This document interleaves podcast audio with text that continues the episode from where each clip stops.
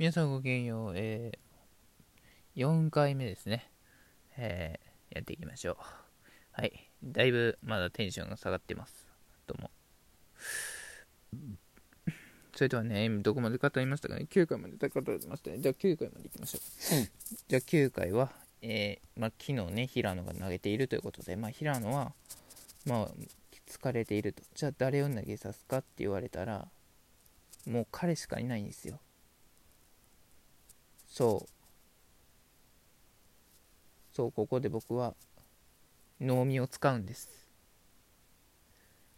能見は、なぜならばコーチとし、コーチ兼選手ということは選手としても使えるわけですよ。でも最近、ここ最近能見は使われていない。じゃあどうするのか。昨日平野が使えていた。完璧なピッチングを見せてくれた。しかし、平野では、平野が 2, 戦投げてくれたということで、ちょっともうきついということで、平野ではなく、こう、農民に投げさせるんです。そうすれば、次のえロッテ戦に平野が登板できるくらいです。で、まあ、農民は多分抑えてくれたであろう。そう信じます。うん、多分抑えましたね。はい。で、えー、ソフトバンクが無失点。まあ、計算としては4対1。これも4対1ですね。えー、見事に田島が、えー、ようやく初勝利果たすということで。いや、計算、そういう計算ですね。はい。まあ、だからまあずらしたことはずらずらしたしあと麻酔にしてもあの良くも悪くもあの対策できなかったとこですね。そこがまあ敗因ですね。はい。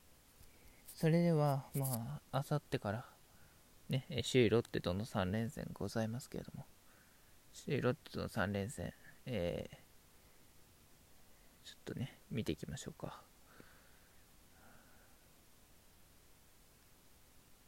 えホット神戸と、ホットモットフィールド神戸で試合するということでね、えー、まあ、多分、ロッテの選抜は、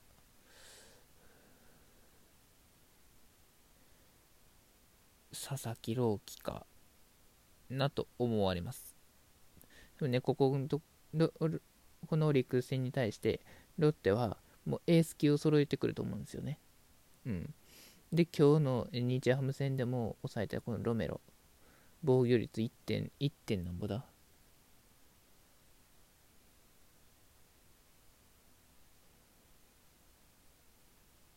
？1.56素晴らしい外国人ピッチャーですね。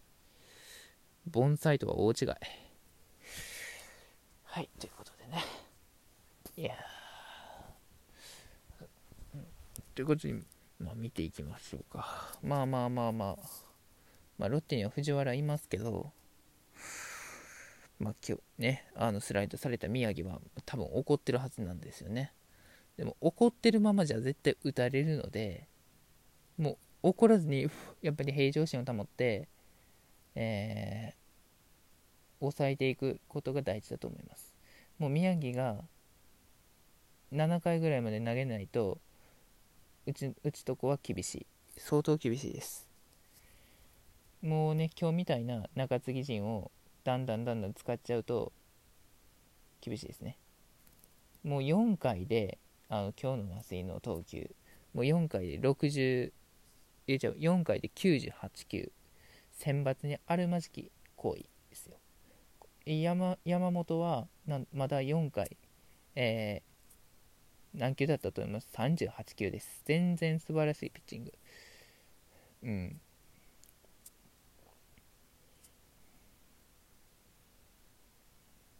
ですね。まあ、これぐらいのピッチング、せめて30球以内で収めていただかないと、だいぶきつくなる。まあ、まあ、宮城は多分大丈夫だろうと思います。はい。で、まあ、宮城がね、あの、宮城と佐々木朗希の投げ合い。まあどうなるかなと思いますけどね。はい。でもでもねロッテがね石川があんまり勝ってないのでそろそろ石川が勝ってきそうな気もするんですよ。で石川に対して山崎山崎がどうやって勝つか。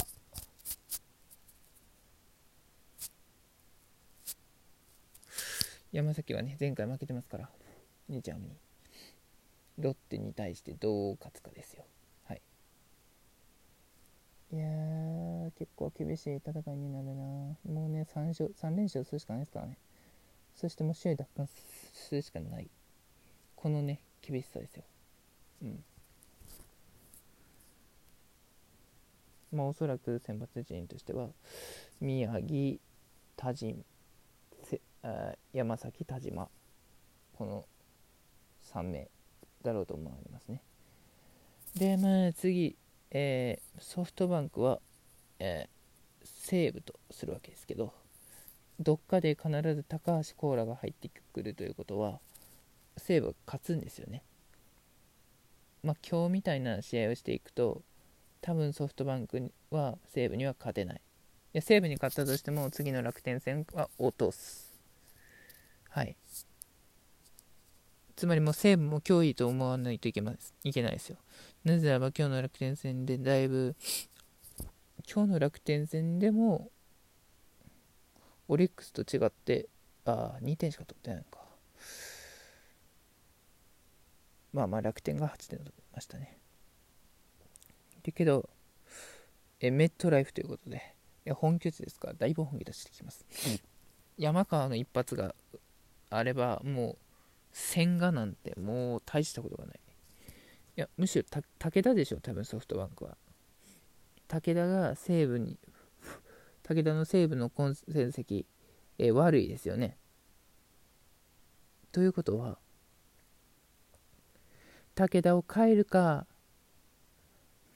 武田が6回ぐらい投げない、投げるか、それしか勝つ方法はないですよね。つまり、だから、ソフトバンクは首位と今は首位って思っちゃいけないんですよ。逆にオリックスは思わないといけないですけどソフトバンクは思っちゃいけないんです。はい。みんなねあの首位だ首位だ首位だって書いてますけど首位じゃないんですよ。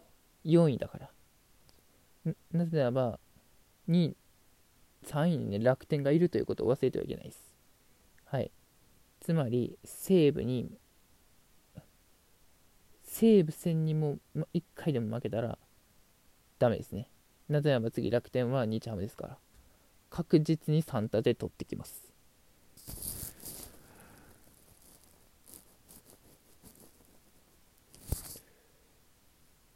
安楽とかもいますからね。確実に取ってきますよ。うん。本拠地札幌ドームで日ハムが楽天に勝てるとは思えない。うん。なので、楽天は間違いなく勝ってきます。今、ロッテが、まあ、こうやって結構勢いに乗ってますけど、まあ、オリックスがね、こうロッテを、ロッテ相手に3立てして、また首位奪還を多分してくれるであろうと僕は信じてますから、首位奪還スタートはまあ西武。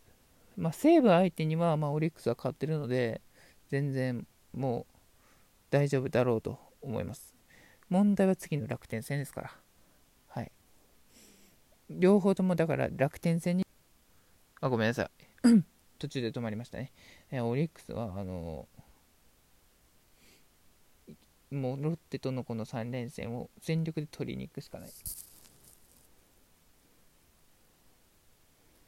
もう1回でも落としたらもうダメです。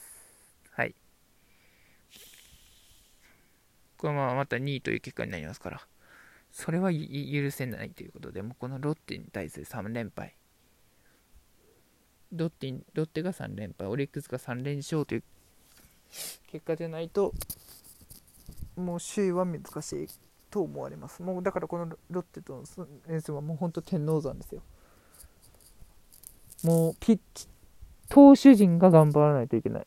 もう野手陣もそうだけど、投手、投手が頑張らないとダメです。